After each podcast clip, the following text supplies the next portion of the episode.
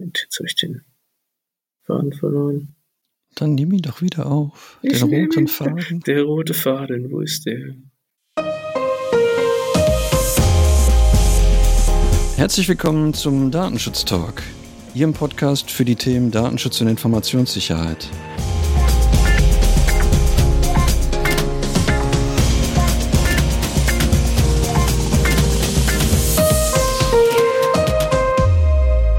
Heute ist Freitag, der 14. Mai und wie immer war unser Redaktionsschluss um 10 Uhr.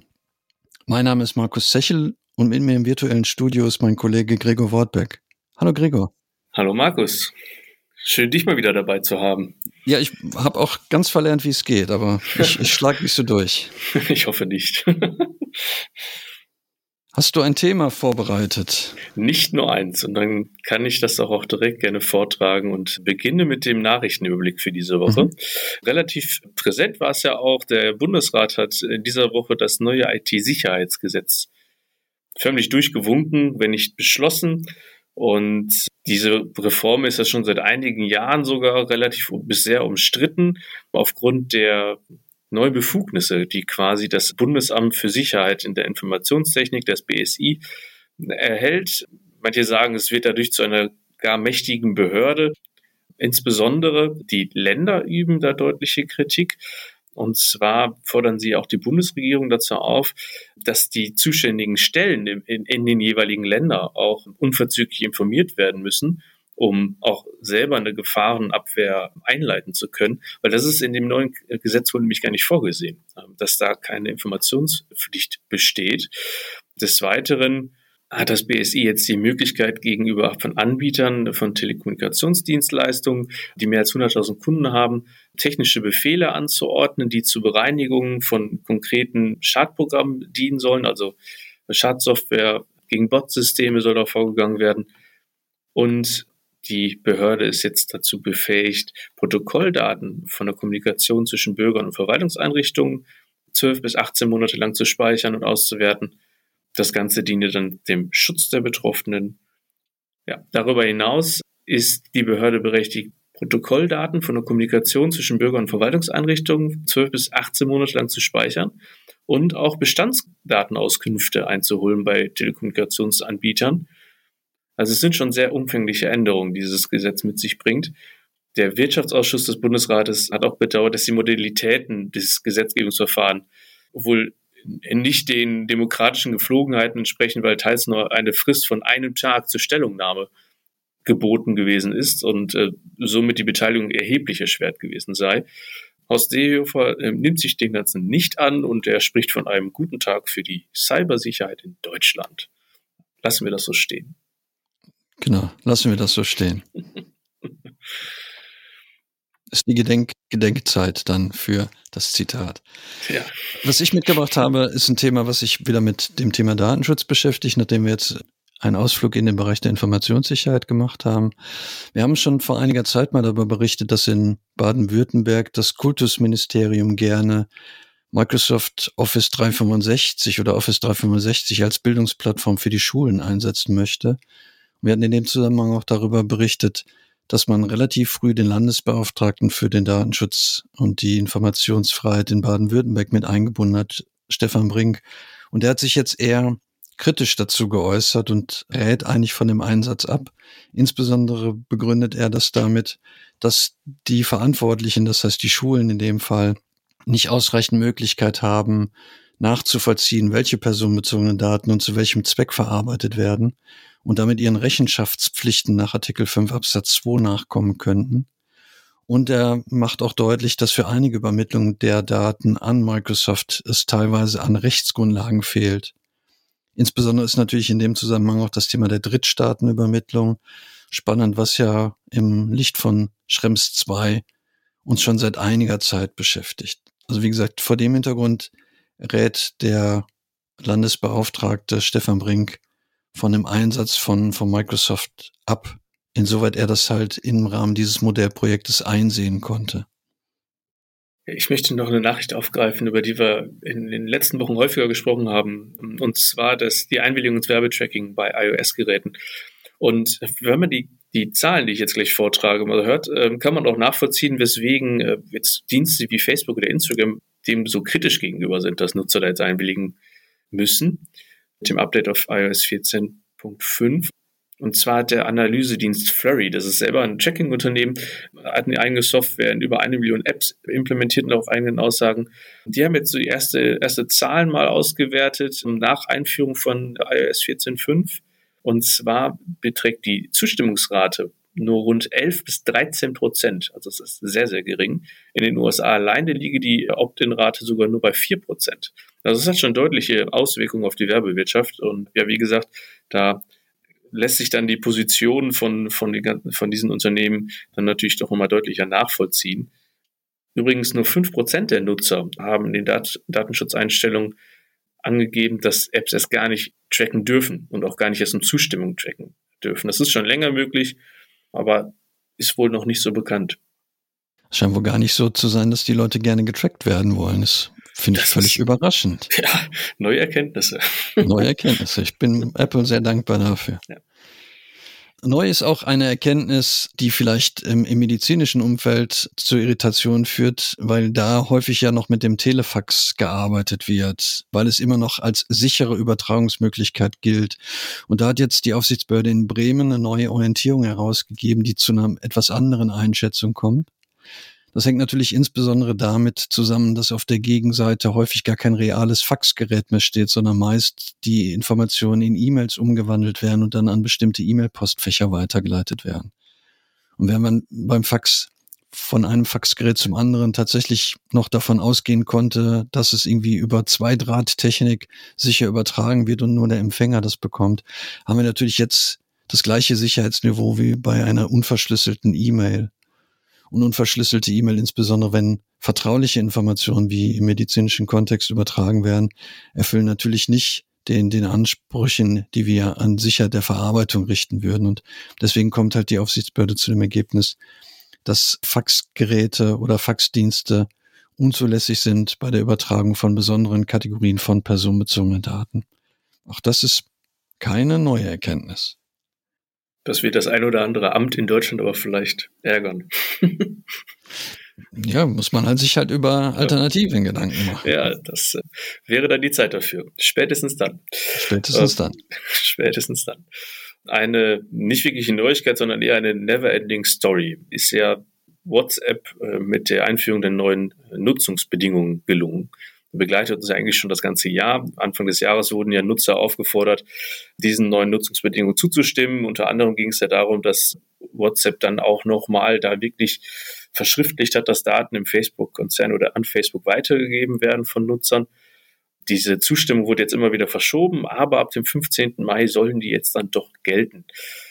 Ohne Zustimmung, so hieß es zwischendurch, könnten Nachrichten nur noch empfangen werden, aber nicht mehr beantwortet. Das scheint jetzt auch wieder aufgehoben zu sein. In der Zwischenzeit hat sich jetzt doch was Neues ergeben, und zwar hat der hamburgische Datenschutzbeauftragte Johannes Kaspar eine Anordnung erlassen, die es Facebook verbietet, personenbezogene Daten von WhatsApp zu verarbeiten. Des Weiteren wurde der Passus bei WhatsApp aus den Nutzungsbedingungen entfernt, dass man die Änderung zustimmen muss, um WhatsApp weiter nutzen zu können. Und der Messenger hat auch nochmal ein FAQ veröffentlicht. Die sagen aber eigentlich ändert sich gar nichts mit den neuen Nutzungsbedingungen. Die Nachrichten sind Ende zu Ende verschlüsselt und WhatsApp erhalte auch keine zusätzlichen Berechtigungen zur Datenverarbeitung. Ja, spannend ist da das Wort natürlich zusätzlich. Das hält dann irgendwo so ein bisschen das Thema offen, was denn bereits zuvor vielleicht geteilt worden ist mit Facebook. Von daher geht das da jetzt eine Runde weiter. Herr Kasper hat mit dem eingeleiteten Verfahren jetzt natürlich Facebook da den Ball zugespielt, aber auch den Europäischen Datenschutzausschuss beauftragt, sich damit zu befassen. Also es wird da weiter spannend bleiben. WhatsApp hat auch schon reagiert am 11. Mai und gesagt, dass die Anordnung auf einem fundamentalen Missverständnis beruhe, finde ich auch eine interessante mhm. Formulierung. Ja, don't be evil, glaube ich, war mal ein Zitat, was in einem anderen Kontext äh, gefallen ist. Also natürlich haben die nichts Böses vor. Also. Nein, nein. nein, nein. Ich scheine irgendwie das Sprachrohr der Aufsichtsbehörden heute zu sein, habe ich den Eindruck, nachdem ich jetzt schon von, von Baden-Württemberg, Bremen erzählt habe, komme ich mal zu Rheinland-Pfalz. Die Aufsichtsbehörde in Rheinland-Pfalz und der Landesbeauftragte hat daran erinnert in einem Schreiben, dass er ja Prüfpflichten hat im Rahmen der Drittstaatenübermittlung. Und in dem Schreiben hat er dann nochmal die Gelegenheit genutzt, bevor er jetzt in die Prüfung einsteigt, in diesem Jahr Unternehmen zu sensibilisieren, Unternehmen und Behörden zu sensibilisieren, um sich entsprechendes von der Aufsichtsbehörde bereitgestellten Prüfschemas auf die ja, Prüfung vorzubereiten, um dann Datenschutzverstöße möglichst schnell abzustellen oder zu verhindern. Eigentlich eine ganz, ganz schöne Idee, bevor man in die Prüfung einsteigt, nochmal daran zu erinnern, dass man prüfen muss. Hintergrund in dem Zusammenhang ist natürlich das Thema Drittstaatenübermittlung, was wir vorhin schon hatten mit Schrems 2 und die Anpassung der Verträge mit der Möglichkeit oder der Notwendigkeit, dann zusätzliche Sicherheitsmaßnahmen auch noch dabei zu berücksichtigen. Markus, du bist nicht allein. Ich möchte auch auf eine Aufsichtsbehörde eingehen. Ah, ähm, aber Dankeschön. ja, aber, gerne, gerne, gerne. Ähm, aber die sitzt in den Niederlanden und die hat diese Woche am 12. ein Bußgeld ausgesprochen und zwar gegen äh, die Betreiber der Internetseite locatefamily.com. Das ist eine Plattform, eine internationale Plattform, die es erlaubt, Kontakt zu Familienmitgliedern wiederherzustellen oder auch neue Bekanntschaften zu knüpfen. Also sehr vielfältige Nutzungsmöglichkeiten.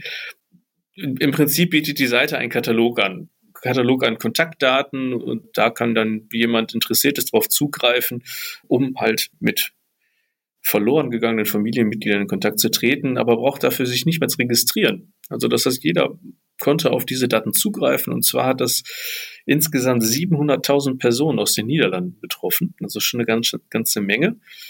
Daraufhin hat es dann einige Beschwerden gegeben seitens der Betroffenen, weil es waren sämtliche Daten wie Name, Adresse, Telefonnummer abrufbar und das auch ohne, des, ohne deren Wissen.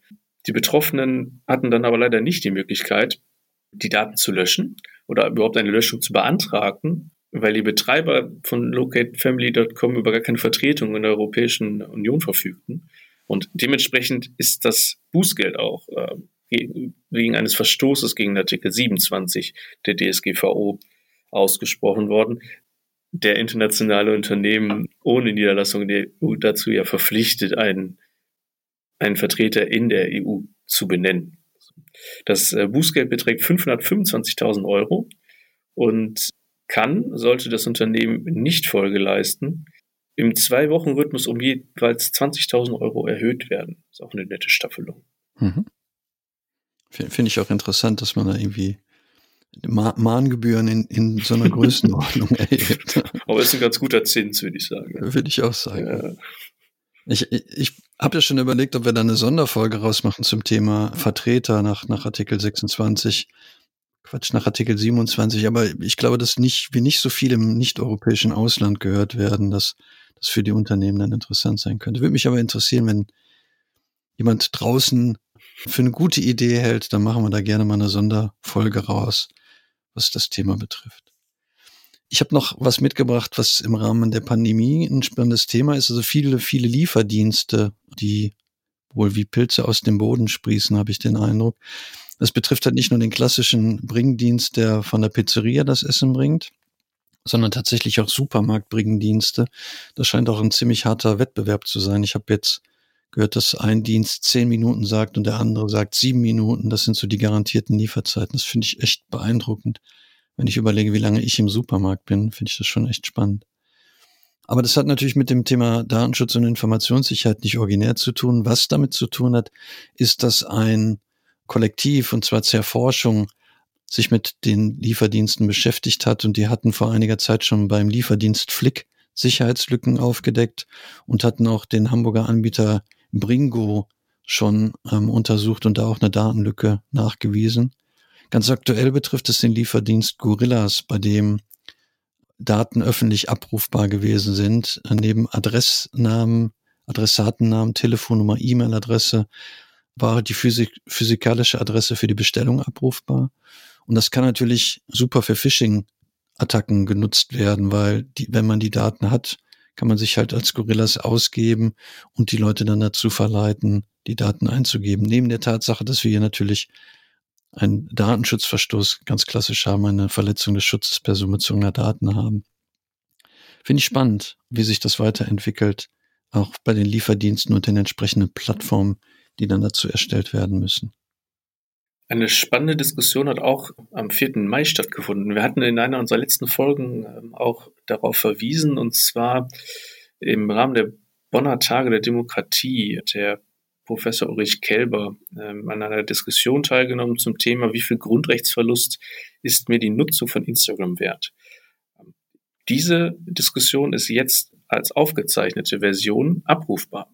Das ist sehr empfehlenswert, sich das einmal anzuschauen.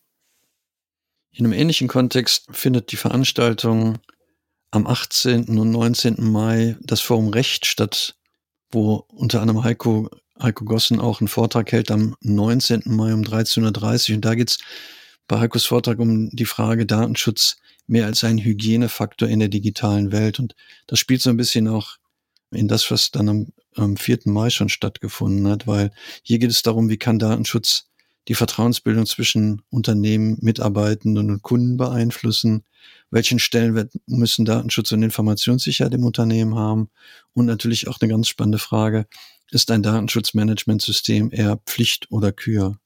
Ja, wie gesagt, ich freue mich da schon drauf. Was wir am auch geplant haben, ist, dass wir eine neue Themenfolge online stellen. Da wird Heiko Gossen mit Dr. Falk Böhm etliche praktische Fragen zur Umsetzung von Datenschutzmanagementsystemen oder Datenschutzmanagement im Unternehmen besprechen.